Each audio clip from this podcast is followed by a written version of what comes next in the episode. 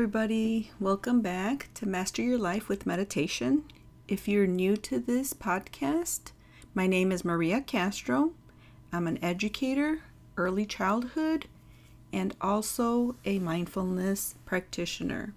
I hope that you like this podcast and please rate it on Apple Podcasts because I want to make sure that more people are aware of my work and my intention is that people realize how mindfulness can be incorporated into your life and it can improve it.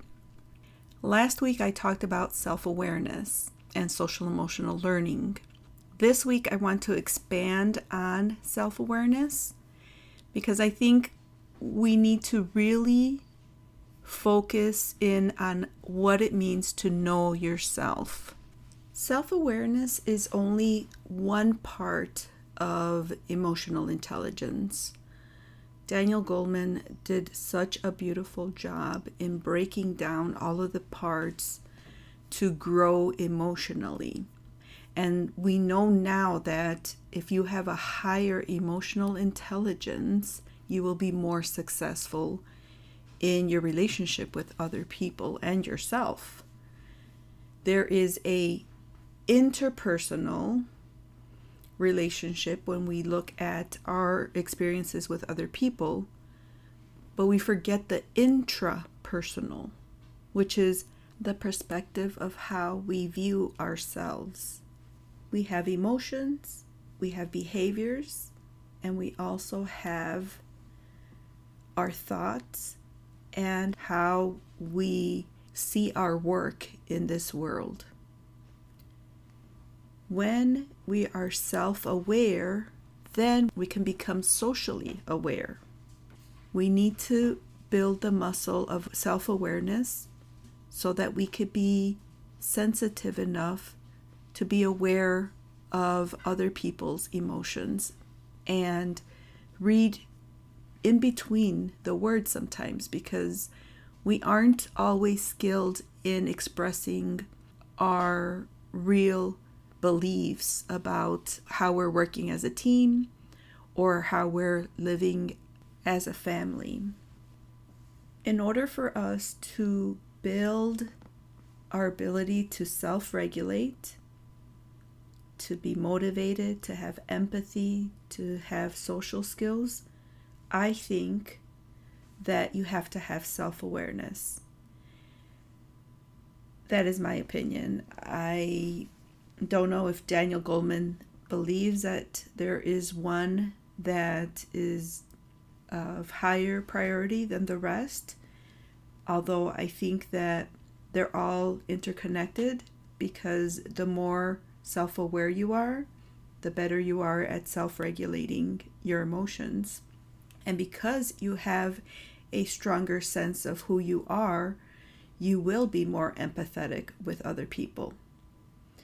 And because you treat others with empathy and kindness, the social skills are more beneficial, both in your personal life as well as in your profession working as a teacher, I think that right now it's been a struggle to shift from the intellectual intelligence, the IQ, like I mentioned in the last episode, because we haven't received enough training on how to make emotional intelligence a priority.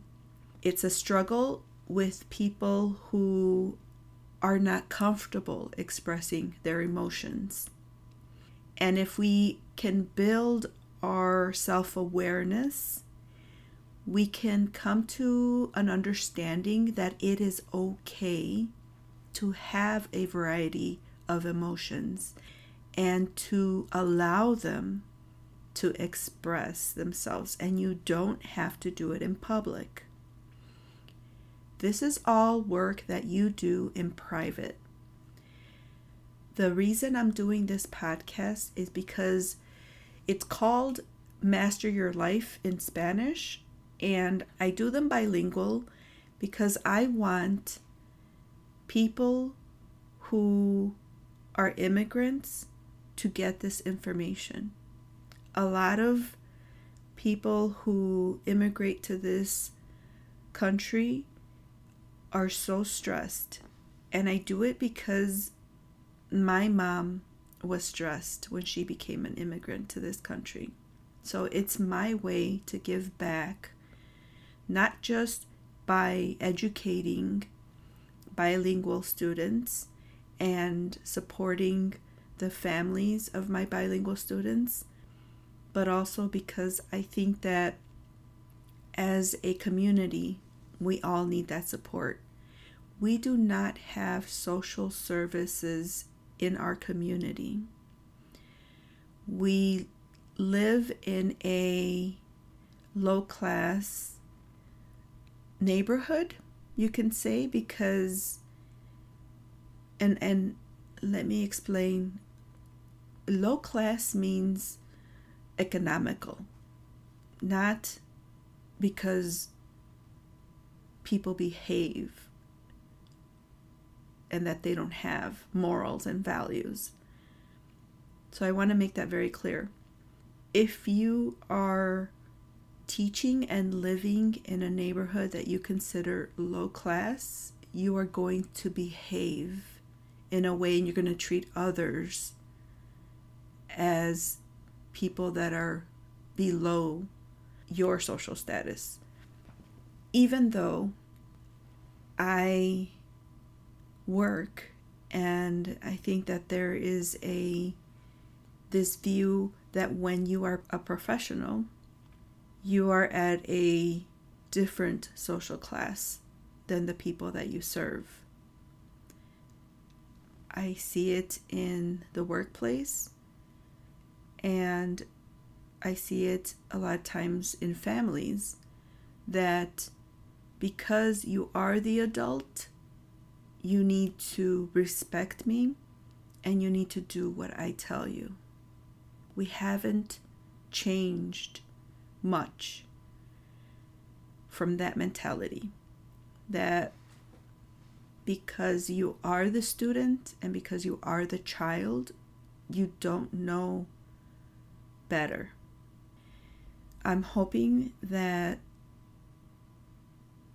education changes where you're not just looking at the mental growth and progression of your students, that you are able to be aware of what you're feeling and the biases you have and the beliefs that you have so that you can treat your students with empathy, that you can treat your children at home when they make mistakes with kindness. So, I wanted to point out that different aspects of emotional intelligence and the difference between interpersonal and intrapersonal. My teacher, Dr. Dave, has for years shared that knowledge with me that the intra, what's going on inside of me, affects how I interact with those around me. If I have a low self esteem, I am going to treat others with that belief that they do not consider me worthy. For some reason, maybe it's because of the glances I received growing up, the messages, both verbal and nonverbal, from my teachers, the peers. So when you see students lifting their finger with an L to your students, you're witnessing nonverbal bullying. I just saw that the other day. And because my students know two languages, it's viewed in a negative aspect. Not everybody. Some people see it as an asset that you have this ability to speak two languages. But the ignorance of some people to think that you are less than because you do not speak English is a very hurtful and demeaning way of looking at a group of people. And I remember when I was in grammar school that students were segregated in classrooms because they needed that special service, just like special education students were stigmatized and ostracized for being apart from the general ed classes. And you hear the remarks, and it is hurtful. But what I'm hoping, and I don't know if that will ever change, but we can change how we view ourselves and not believe those external messages that we receive on a daily basis. As adults, we have more control of what we tell ourselves. If we are self aware of what it is that we are telling ourselves, sometimes that recorder is just so automatic that we don't realize what we're telling ourselves. I think we are aware of when someone is being verbally abusive when we witness it, but a lot of times I don't think we witness it when we're living it every day. If you have grown up in a family where that is the norm, where your potential is always minimized, where your feelings are not validated, where you can't speak up and say what you think, that will definitely squash your motivation of being more introspective, of being more collaborative. And there is a constant dance of who I am and how I'm treated. And how do we make that shift from being mistreated to not taking that personally? When you're very young, I can almost say that's impossible. Although we do hear people saying that when somebody tells you, This is what I expect from you to drop out, to get pregnant, to, you know, not really accomplish anything. If you get those messages early on in life, there are people who say, I'm going to prove you wrong and I'm going to do what is right for me because I know who I am.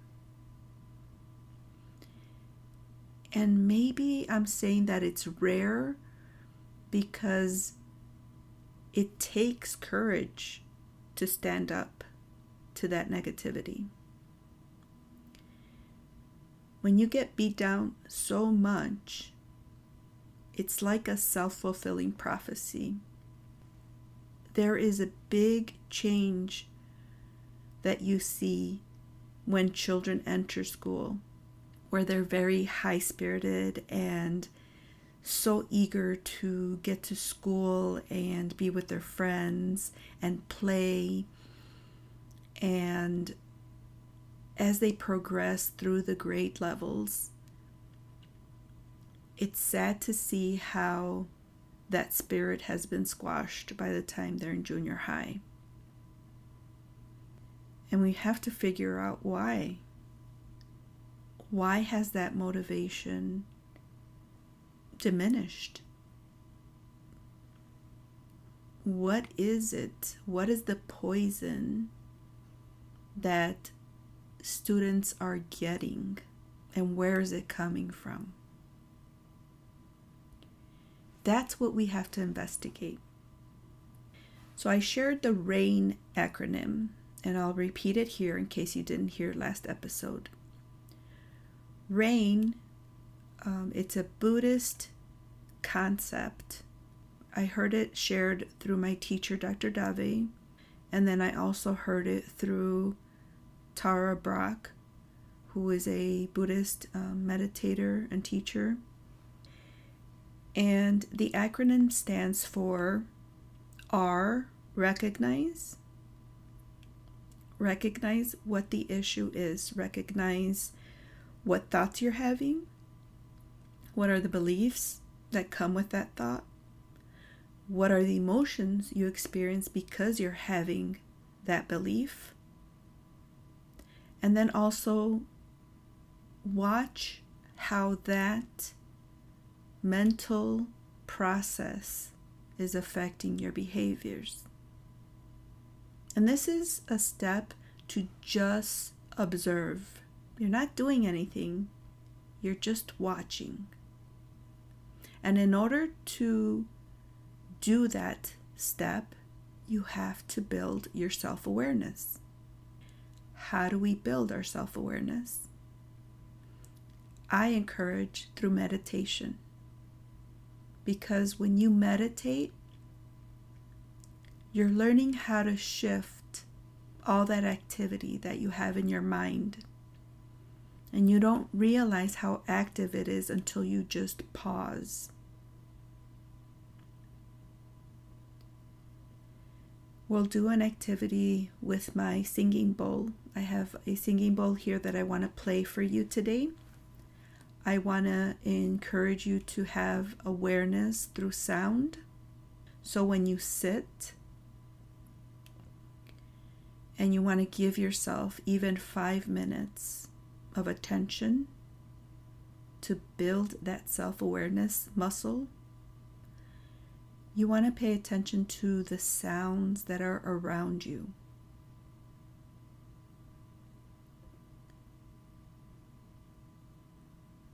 The heater is on right now.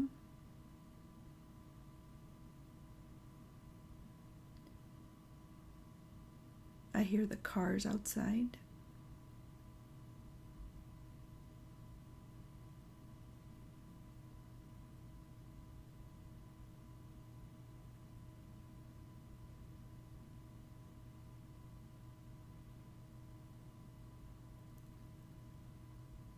And do you get distracted at this point?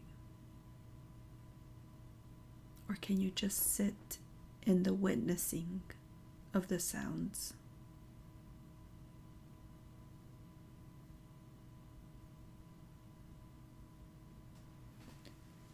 So I'm going to play my singing bowl. If you're able to, close your eyes.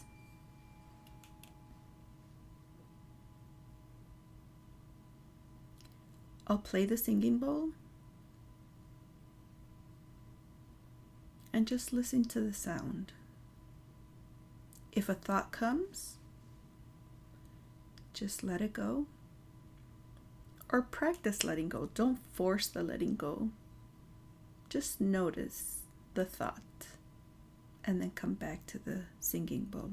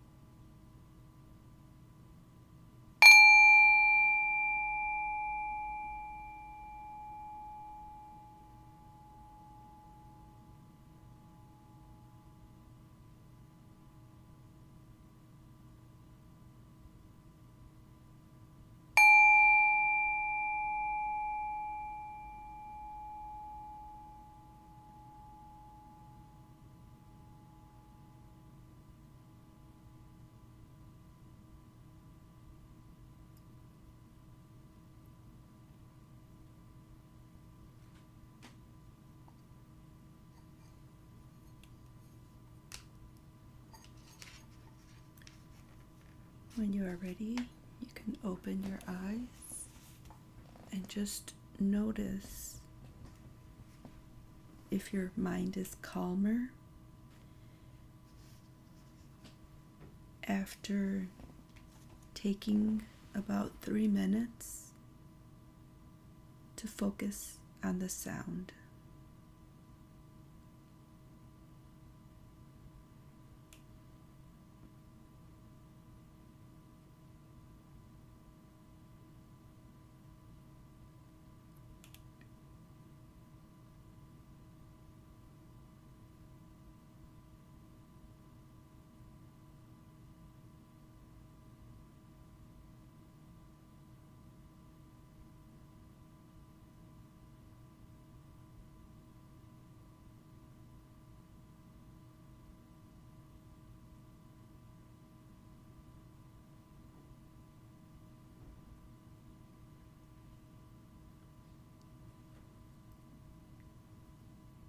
Quickly things will come into your mind to say, oh, you need to do this.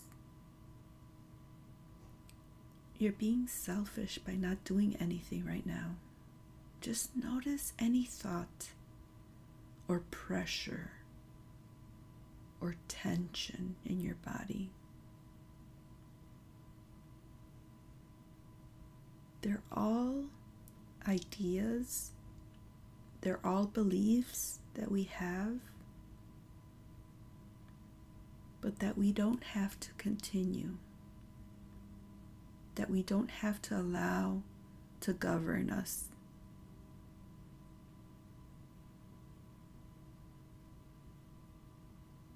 Be curious enough to discover who you are. That's going to give you a nice grounding, strength based knowledge of yourself.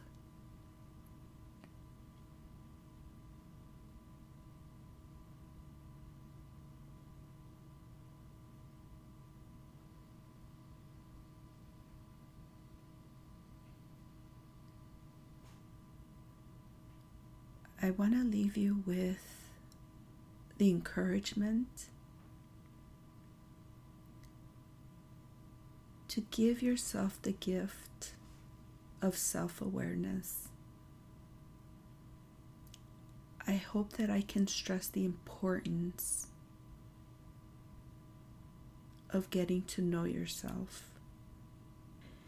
Not the thoughts you have of yourself or the constant habitual emotion that you identify yourself as. I always identified myself as an angry person. I was an angry adolescent. And I didn't know why. But now, with time and practice, I can recognize that what I wanted was that attention from a loving parent.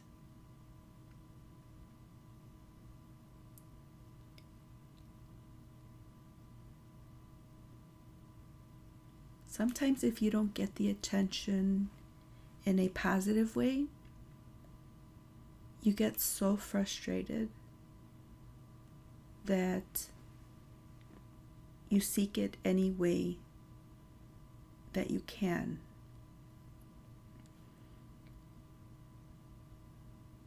The children in your classroom that may be the most disruptive in your eyes are the ones who are crying out for attention. Who know they have value and don't know how to express that potential.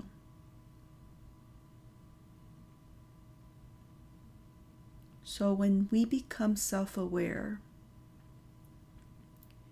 we're able to not react to that disruption in the classroom.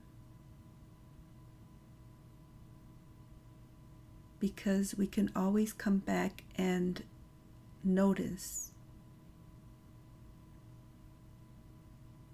what is it that I'm feeling? What is it that I'm telling myself? How am I interpreting this student's behavior or my child's behavior? Am I intertwining my role as a teacher and that student's behavior?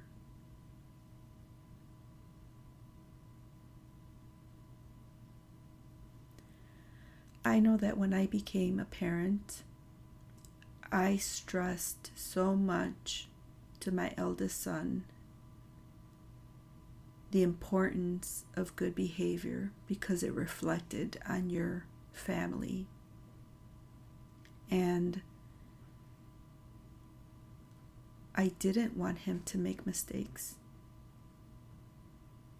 And one day he slammed the door in my face and he said, You think you're perfect, but you're not. And that was like a slap in the face.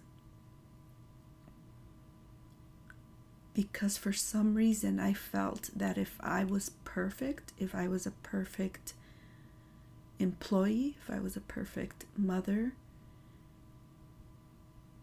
then I would be valued.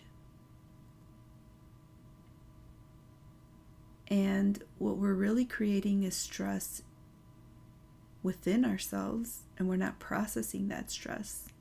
And those beliefs of belonging and of really having some value, some genuine value as a person, and that you're enough with your mistakes and your shortcomings because we're all evolving, we're all growing, and we don't give ourselves that grace because we're constantly on automatic. But once we can pause and use the minutes that we have in the morning or in the afternoon during lunch or in the evenings before going to bed.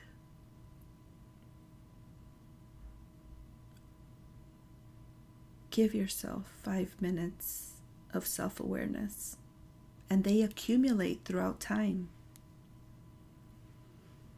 It's like a little piggy bank where you're depositing, and the currency is compassion for yourself. And that self compassion will flower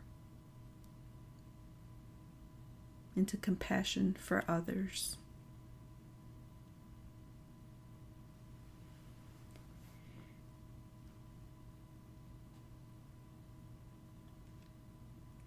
I will continue with the understanding of emotional intelligence through the use of meditative practices and mindfulness because even though it's not emphasized in a lot of the things I have read about Daniel Goleman.